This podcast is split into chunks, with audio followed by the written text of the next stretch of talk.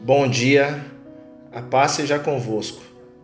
Estamos começando mais um devocional Edificai. Aqui quem fala é o pastor Wagner Nascimento. E o nosso devocional é sobre Atos, capítulo 2, versículo 1 ao 36.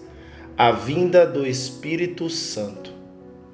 Em Atos, no capítulo 2, no versículo 2 diz: E de repente veio do céu um som, como de um vento veemente e impetuoso, e encheu toda a casa em que estavam assentados. Amados do Senhor, o livro de Atos é a continuação do esforço literário, histórico, doutrinário e apologético que Lucas, o médico amado, enviou a fim de explicar a vida e a significação do ministério de Jesus o Cristo.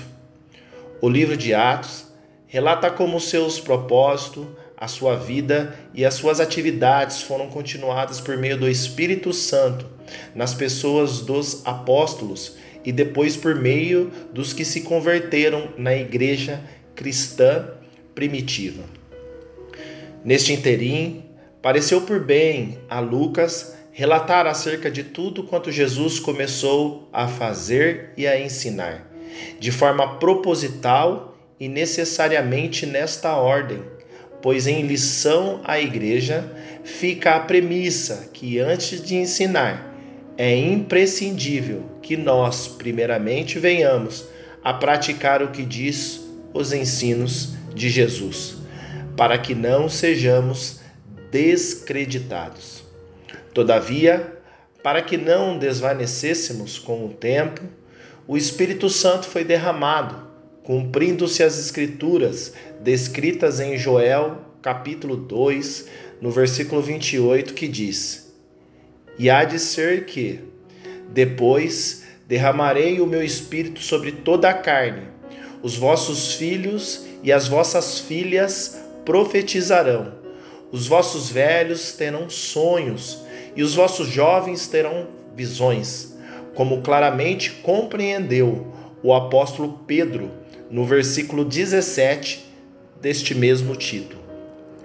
Amados, acontece ali o maior advento da história da humanidade, a vinda do Espírito Santo, que por questões óbvias não me atreveria a mencioná-las em apenas cinco minutos. A sua grandeza e magnitude estão sendo escritas até os dias atuais. No entanto, calha frisar que, conforme descrito em Atos, no capítulo 2, no versículo 2, relata que de repente veio do céu.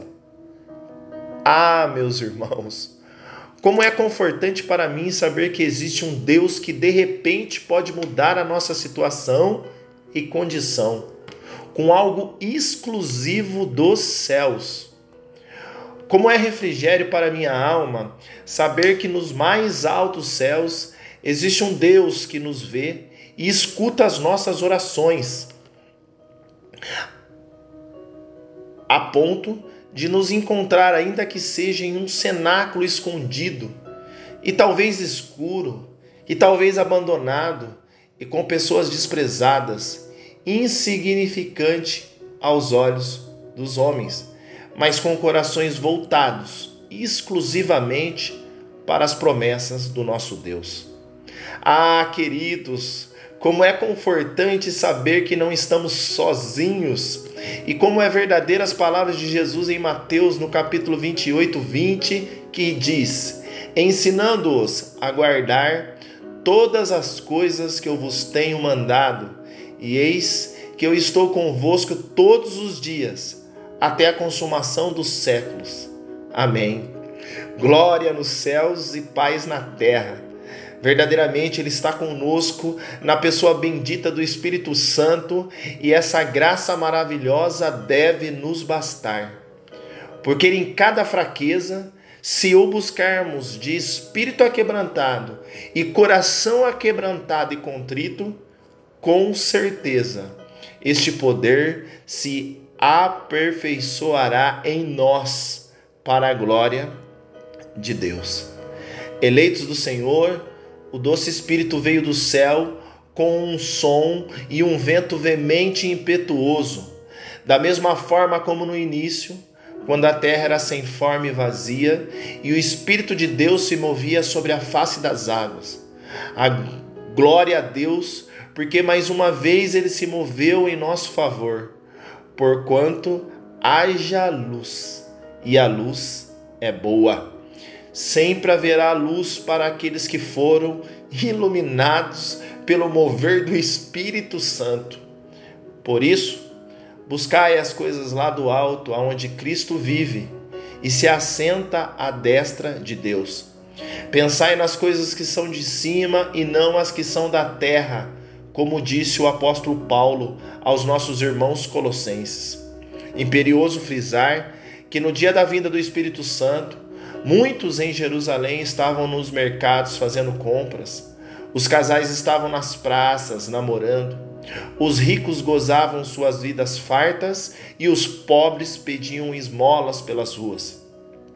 Os corações secos entregavam as suas ofertas no templo diante de sacerdotes mortos espiritualmente. Havia homens e mulheres que seguiam com suas vidas, preocupados com seus negócios, com as suas casas e seus trabalhos e suas reputações, em busca de somente conforto para suas vidas carnais. A vida cotidiana seguia normalmente naquele lugar, no entanto, havia um pequeno grupo em oração em um cenáculo, crendo nas palavras de Jesus e nas Escrituras, buscando a comunhão com Deus e com os irmãos, quando de repente veio do céu. Ora, o caminho está aí proposto e bem claro: reunião, oração e comunhão. Mas os homens insistem em querer mudar. Mesmo assim, como me alegro, como Deus sempre separa seu povo para momentos extraordinários. Jamais estaremos sozinhos e nunca seremos abandonados. Lembremos do profeta Elias, que quando pensou que estava só, Deus lhe respondeu poderosamente, como está escrito em 1 Reis, no capítulo 19, no versículo 18, que diz: Também deixei ficar em Israel sete mil, todos os joelhos, que não se dobraram a Baal, e toda a boca que não o beijou. Assim, sempre haverá aqueles que amam mais a Deus do que as paixões do mundo. Sempre haverá aqueles que crucificam as suas paixões e as suas vidas para buscar e fazer a vontade de Deus, para beber na fonte inesgotável do Espírito Santo e ser sal da terra e luz do mundo. Eu te pergunto, amado, quem é você?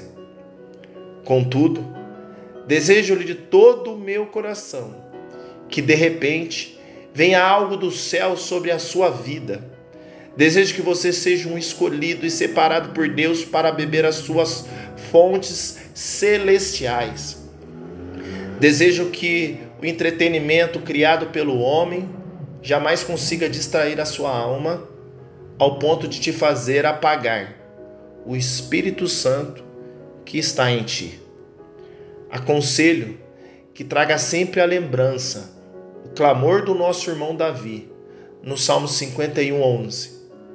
Não me lance fora da tua presença e não tire de mim o teu Espírito Santo. Por fim, lembre-se, o Espírito Santo foi derramado e só por isso que você consegue ver o pecado, a justiça e o juízo. Ele te convenceu. Honre a obra do Calvário. Receba a alegria transbordante. Muitos irão dizer que você está embriagado. Quando isso acontecer, diga a eles que é o Espírito Santo que está em ti. Entre na festa das bodas do Cordeiro. Os convites estão sendo entregues com o selo do Espírito Santo. Venha e beba da água da vida. Deus seja louvado. Deus os abençoe.